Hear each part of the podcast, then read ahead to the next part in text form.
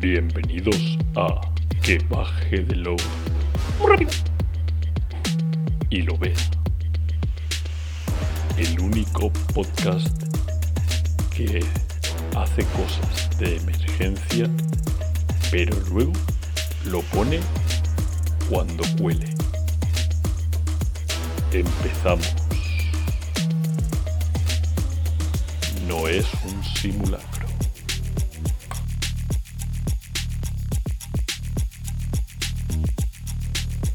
Cortamos la emisión del programa para realizar una conexión en directo con Álvaro Loman.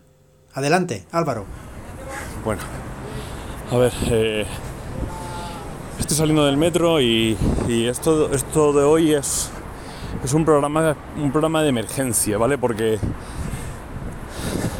porque normalmente yo, eh, pues nada, me leo un juego, lo, lo pruebo un poco, lo medito, escribo como una pequeña escaleta de lo que quiero contar y tal, y ya luego pues a tope con ello, ¿no?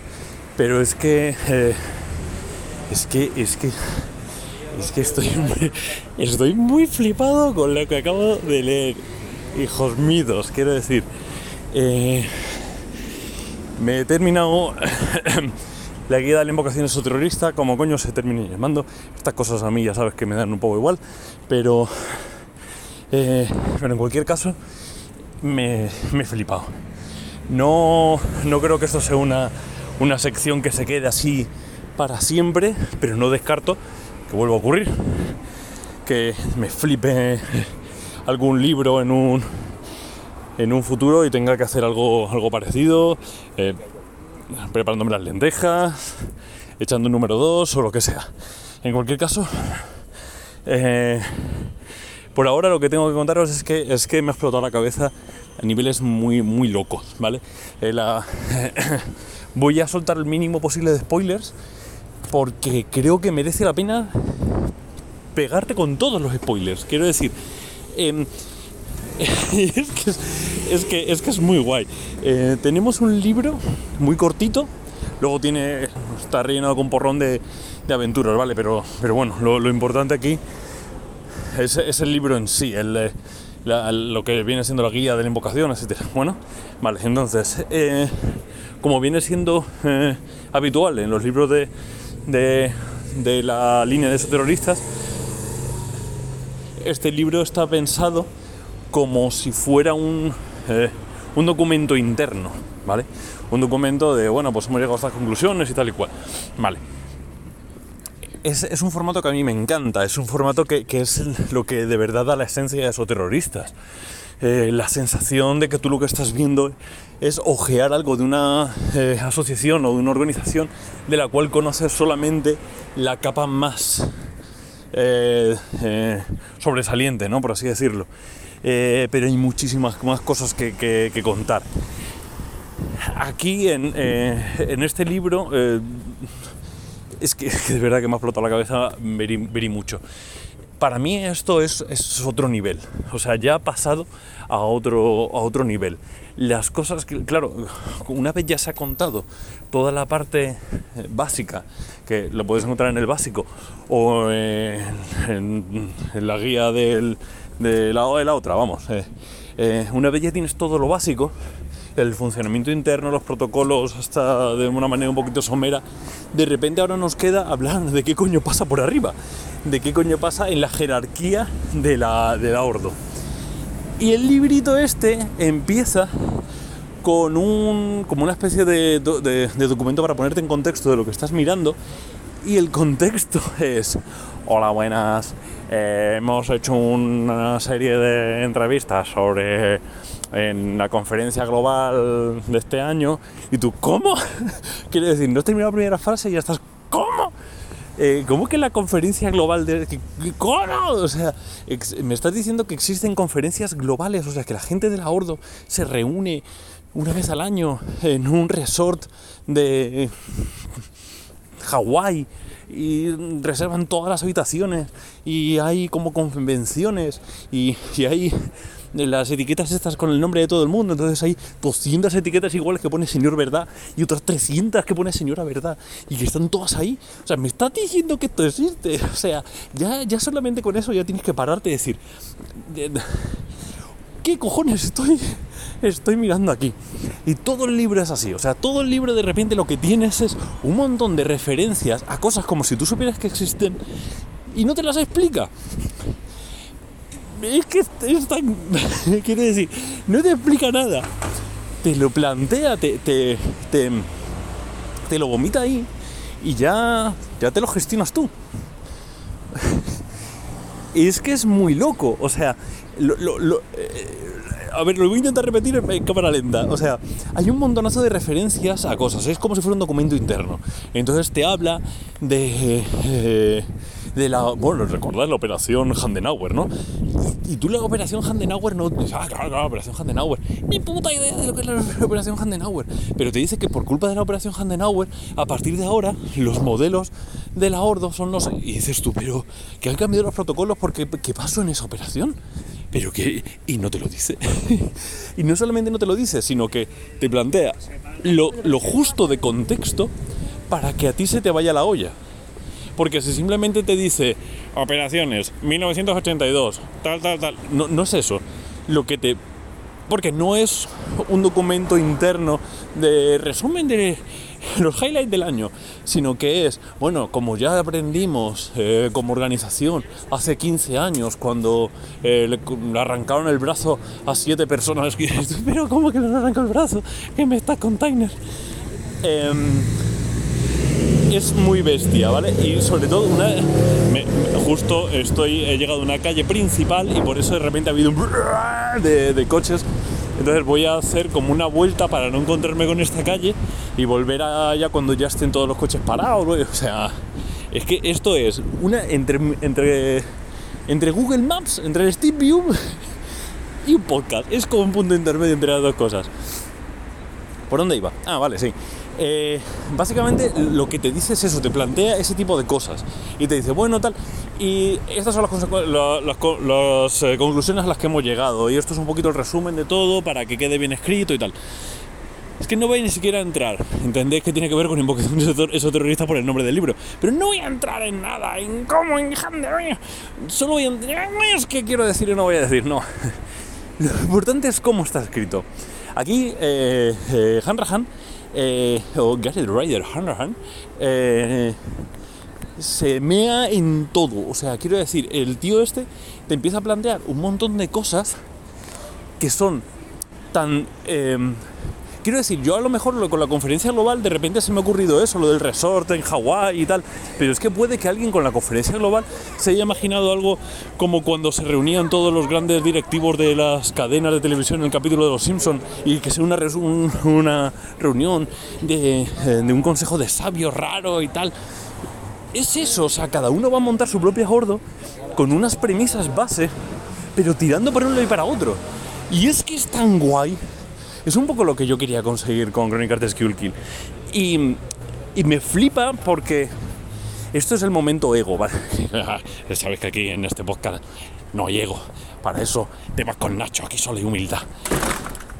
Una puerta ha cerrado. Eh, aquí re- realmente eh, el momento ego es, hostias, hay muchas de las conclusiones que están aquí que son las mías. O sea, las conclusiones o, lo que está derivado de lo que está escrito en libros, siguien- en libros anteriores y que ha terminado cayendo aquí son las mismas que las mías. ¿Es que las grandes mentes pensamos iguales? ¿O es que esto era lo, lo más básico, lo más lógico y a mí se me ha ido la pinza?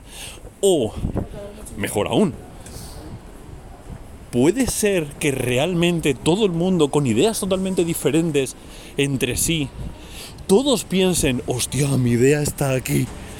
¿Qué es lo que yo creo que va a pasar? O sea, el autobús que pasa. O sea, quiero decir, yo creo que lo que, lo que va a ocurrir cuando todo el mundo lea este libro es que va a decir, hombre, pues claro, así como tenía que ser. Creo que eso es una cosa súper complicada de hacer. Y creo que va a ocurrir. O sea, es, es- tengo muchas ganas de que lo leáis para que. para ver si vuestras conclusiones súper mega obvias se parecen en algo a las mías o en nada. Que lo más probable que sea lo segundo. Que eso es lo bonito. Es que es muy bonito. Estas cosas, es que. ¡Ay! Ahí va. En fin. Eh, dentro de todas estas conclusiones que no son conclusiones, que son como... Hay, eh, eh, hay algunas operaciones que sí que se comentan un poquito más. Dicen, caso de estudio. Y te plantea la, la operación... además siempre las operaciones son como nombres muy... Muy random, ¿no? De Phantom eh, Gromenauer o lo que sea. Eh, eh, son operaciones que te viene ahí y te dice, caso de estudio, ¿qué ocurrió? Entonces te dice, en 1969 se escaparon de la prisión. Te, te comentan un poquito y realmente, aunque en ningún sitio del libro te lo ponga, son semillas de aventura. Es, juega esto. No te están diciendo cómo, no te están planteando en 20 páginas esto. En media página te están haciendo todo. El rastro de pruebas, la, eh, la reacción antagonista, todo. Todo está ahí. Es simplemente tras, tras traducirlo a una cosa jugable. Es, es. Pero incluso plot twists muy locos de, bueno, pues resulta que uno de los jugadores es un. Perdón, uno de los agentes de la Gordo eh, empezó a asesinar a los demás, ¿no? O sea, plot, plot twists mega locos así, los tenéis. He de decir que dentro de todas estas contextos random, que no sé si pin, que pan, que plan, que plun, eh, existe uno que no voy a decir. Porque ese, ese contexto, ese en concreto, es una cosa que yo ya había pensado. Pero no es que había pensado, sino que es que la trama de Crónicas de Skullkill va íntimamente ligada a ese contexto, a ese concepto que yo me había inventado. O sea, quiere decir, no es que piense que me hayan copiado, ¿no? Quiero decir, hemos llegado a esa conclusión lógica. Claro que lo que te plantea aquí es, ¿sabéis esto? No os preocupéis, que esto no ocurre. Y, yo cuando estaba leyendo, es claro, claro, ¿qué te va a decir la Ordo? Pues claro, que te va a decir que eso no existe, porque son una panda de... Y bueno, ese tipo de cosas, ¿no? Entonces, hay un montón de cosas así, un montón. Pero no solamente eso, sino que de repente te hablan eh, con siglas de equipos. Sabemos los equipos FES, la fuerza de... Nunca me acuerdo, no sé qué. Pero vamos, que quiero decir, las FES son lo- lo- los, geos de la Ordo, que van paño un paño, ¿no? Y, y, FES significa algo, fuerzas de, de supresión, no sé, fuerzas especiales de supresión, ¿vale? Son los que van ahí con la metralleta a esmochar. Pues hay un montón de equipos más. Un montón de equipos de los cuales jamás habías oído hablar. Entre ellos, uno que me ha explotado la cabeza, pero, pero a nivel de soltar el libro y, y empezar ahí a caminar así como, como un como un PJ con lag en un, un MMORPG, ¿no? O sea, estos PJ con lag que de repente están corriendo solamente en su sitio y están solos y están golpeándose contra la pared. Pues algo en ese plan. Yo de repente me quedé así porque fue muy loco.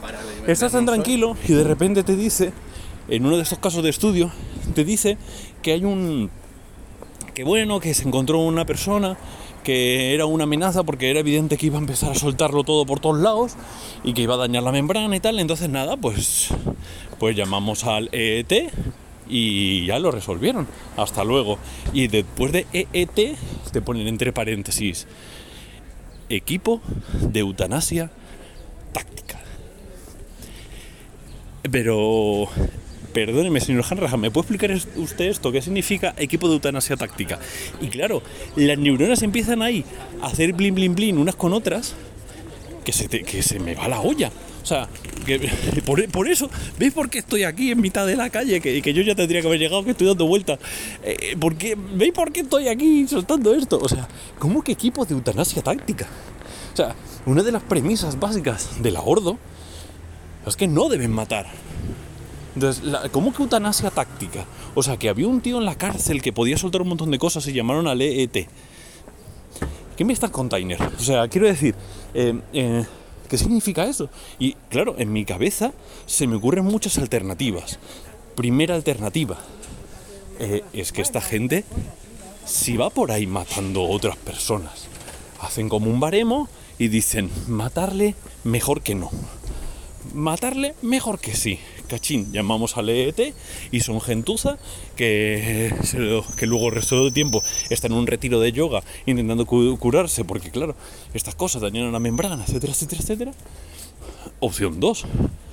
La Ordo siempre ha ido matando gente, como si esto fuera, yo qué sé, la CIA, y, y- simplemente en el protocolo ponen que no, por si acaso el sindicato se entera. Opción 3. Realmente el equipo de eutanasia táctica es un grupo de gente que lo que hacen es infiltrarse alrededor de la persona que quieren que muera y empiezan a hacer cositas para minar su autoestima y que se te termine suicidando. Y, y es que se me, me imagino ya eh, una campaña en el que tú eres un equipo de estos y lo que tienes que hacer es, pues como decía Gila, ¿no? De, pues alguien ha matado a alguien y se ponía alrededor de Jack, el- de el Destripador diciendo eso hasta que él dice, venga, y me entrego, ¿no? O sea, yo me, imagino eso y digo, ¿cuál de las tres opciones es mejor? Y, por- y- seguro que vosotros al decir esto se os ha ocurrido otra. O sea, ¿cuál de todas estas opciones es mejor? Y sobre todo, ¿existe una mejor? Existe una mejor para mi Ordo Veritatis. Y todo el puto libro es esto. Todo el puto libro es replantearte lo que tú ya piensas. eh, no solamente replanteártelo, sino asumir que lo que tú ya piensas es lo correcto. O sea, o sea, muy loco o pensar que todo lo que está ocurriendo. Otra vez el autobús. No, estos autobuses como interrumpiendo los podcasts. Es que podéis hacer. en fin, gentuza. Todo esto es un, eh, un compendio de, de semillas de aventura sin contexto. Y es maravilloso. Eh, me parece uno de los libros mejor hilados que he leído en, en- yo qué sé. O sea, sobre todo, a ver, que ya sabemos que yo no soy nada objetivo cuando entramos en hablar de esoterroristas porque a mí se me va la olla. Pero, hostias, o sea, yo me esperaba algo parecido, pero hostias. Y ya estaría, o sea, yo creo que con esto, eh, Joaquín, no me mates, pero esto me lo arreglas, ¿eh? Me quita los soniditos de fondo. Venga, hasta luego. ¿Cómo se apaga esto? Eh, eh, una notificación. Vale, venga.